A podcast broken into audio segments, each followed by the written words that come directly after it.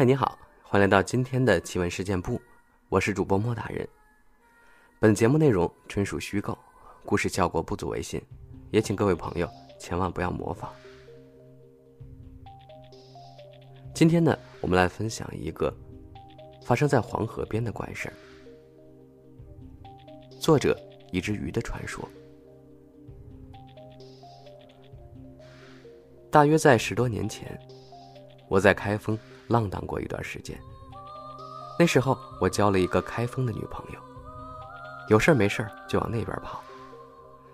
开封是个好地方，清明上河图、开封府、天波府、铁塔、大相国寺。豫菜名气不大，但其实很好吃。开封菜尤其好，像第一楼包子。马玉兴筒子鸡、鲤鱼培面、套四宝、阔广肚、四味菜，都很不错。这个四味菜其实是一道汤，得就着烧饼吃。相信深夜里正在听节目的朋友，这会儿肚子都叫了吧？我就是每天喝着四味汤，到处逛逛，实在无聊了。就跟他去学校蹭课听。他当时读的是黄河水利学院，有个新来的讲师，专业课讲的一塌糊涂，但是讲故事特别好。他讲了许多关于黄河的故事。他说：“咱们现在看到的开封啊，都是新城。那古城在哪儿呢？在我们脚底下。开封城。”城落城，地下埋有几座城。在开封，地下三米到十二米的地方，上上下下落着六座古城。是的，六座。最上面的，自然是清朝的开封城。最下面的，是唐朝的汴州城。影响力最大的，则是北宋的国都东京城。为什么会出现？这样的情况呢？因为黄河。他说：“黄河呀，是中国最神秘的一条长河。从公元前六零二年至一九三八年花园决口的两千五百四十年间，黄河下游决口泛溢的就有五百四十三年，决议次数达一千五百九十次。这老黄河改道啊！”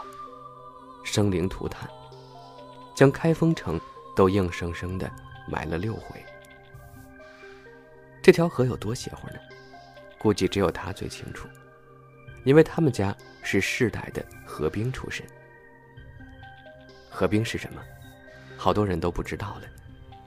当年红极一时的电视剧《天下粮仓》的开头，那几个九死一生取水的士兵，就是河兵。康熙三十七年，中国始设河兵，这是一个奇怪的兵种。清朝的军装上印着字儿，有的印一个勇字，有的印一个兵字。这两者区别很大。兵是正规军，是清朝的正规部队；勇是临时招募的军民。曾国藩的湘军，一些地方团练，都写的勇。河兵的军装呢，则印着一个“河”字。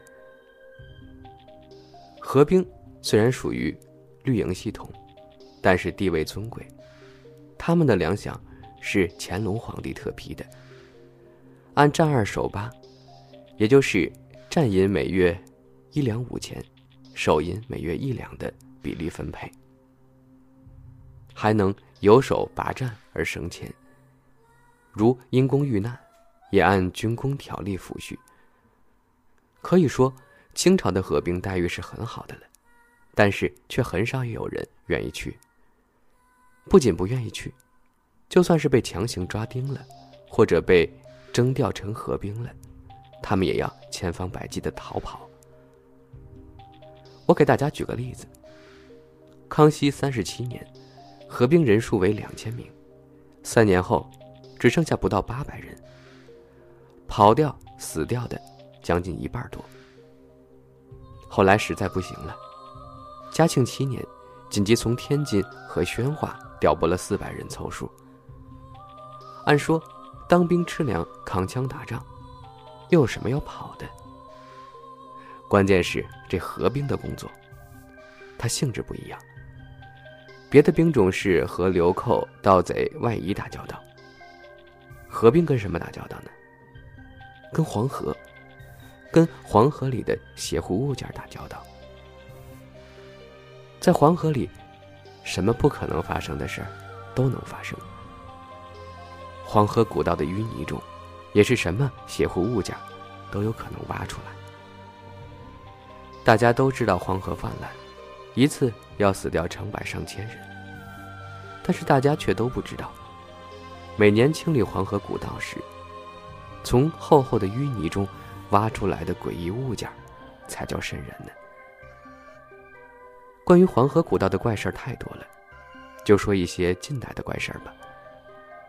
五十年代初，黄河改道，河工扒开了干涸的黄河古道后，发现了一截锈迹斑斑的铁管。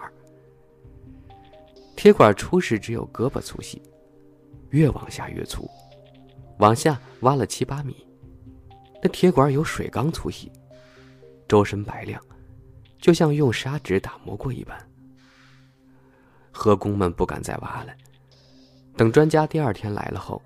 却发现，那原本干涸的河床，一夜水满了。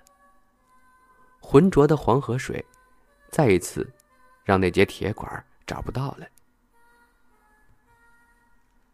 六十年代，清理黄河古道时，在淤泥下面发现了一个十几米高的铜钟，钟口用铁枝给封住了。打开一瞧，铜钟里。全是密密麻麻的骷髅头，骷髅头里面还盘着各种黄澄澄的小蛇，怎么也不肯出来。专家考察了一番，怎么也想不通，这口大钟是干什么用的？还有蛇怎么能在封闭的大钟里存活那么多年？最后只能将这大钟原样的沉到了河底。在那口大钟沉到水底之后，连续七天，家家户户都能听到铜钟敲响的声音。九十年代，黄河大堤上号召家家门前通马路，河堤上修了一条笔直的柏油路。路修到半截儿，前面是一片黄河古道。河滩上东倒西歪的横着几棵枯死的老树。修到这个河滩处，地基就怎么也打不下去了。手腕粗的钢钎一打进去就断掉，怎么也不行。后来没办法，就请来了当地的风水师。风水师让他们把道路绕开那处黄河旧道，这才是堪堪的过了这个坎儿。一九三八年，蒋介石在郑州。开封之间的花园口炸开了黄河大堤。据说当时炸死了一条小龙，血流成河。当时大坝旁的黄河水都是血红色的。然后他又说，黄河虽然危险，但是富贵险中求。黄河也是富贵最多的地方。各种宝贝，各种神器，也是很神奇的故事。然后他就讲了一些。黄河采金人的故事。据说这些人源自古老神秘的金门。金门源自明朝，是一股非常厉害的江湖势力。他们都属于身怀绝技的高人，惯会从浑浊的黄河里找宝贝。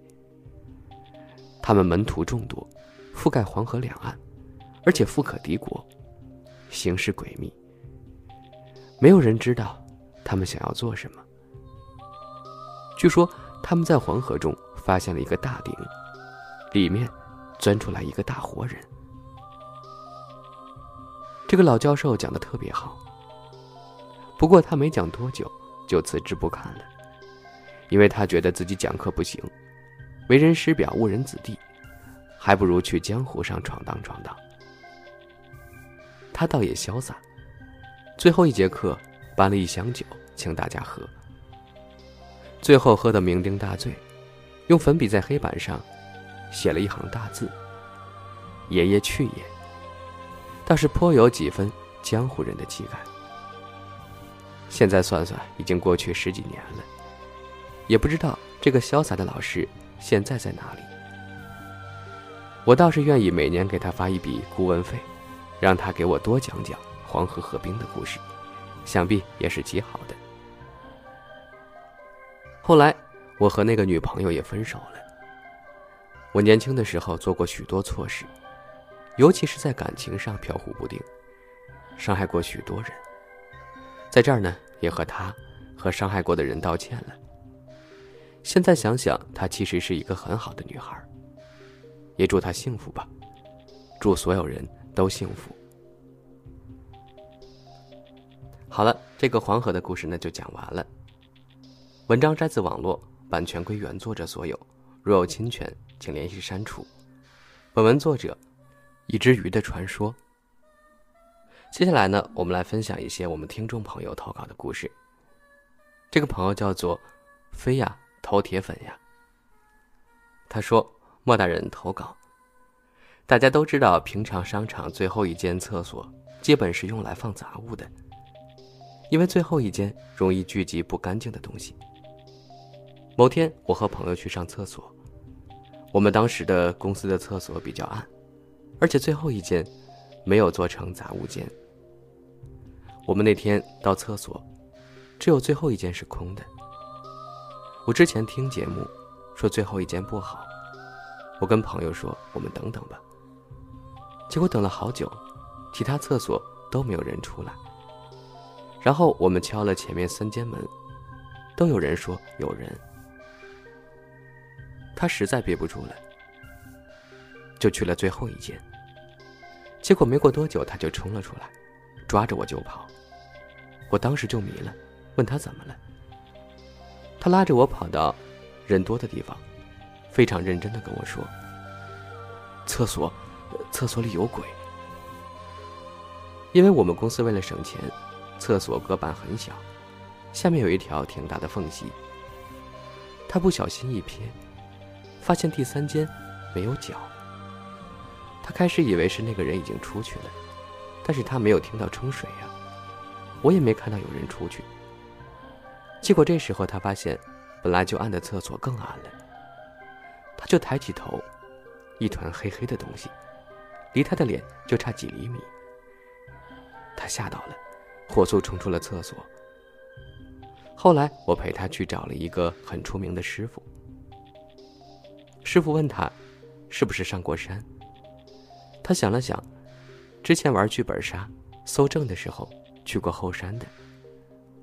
他说：“是的。”那个师傅说：“那里有个曾经被活埋的女人，她是你前世害死的。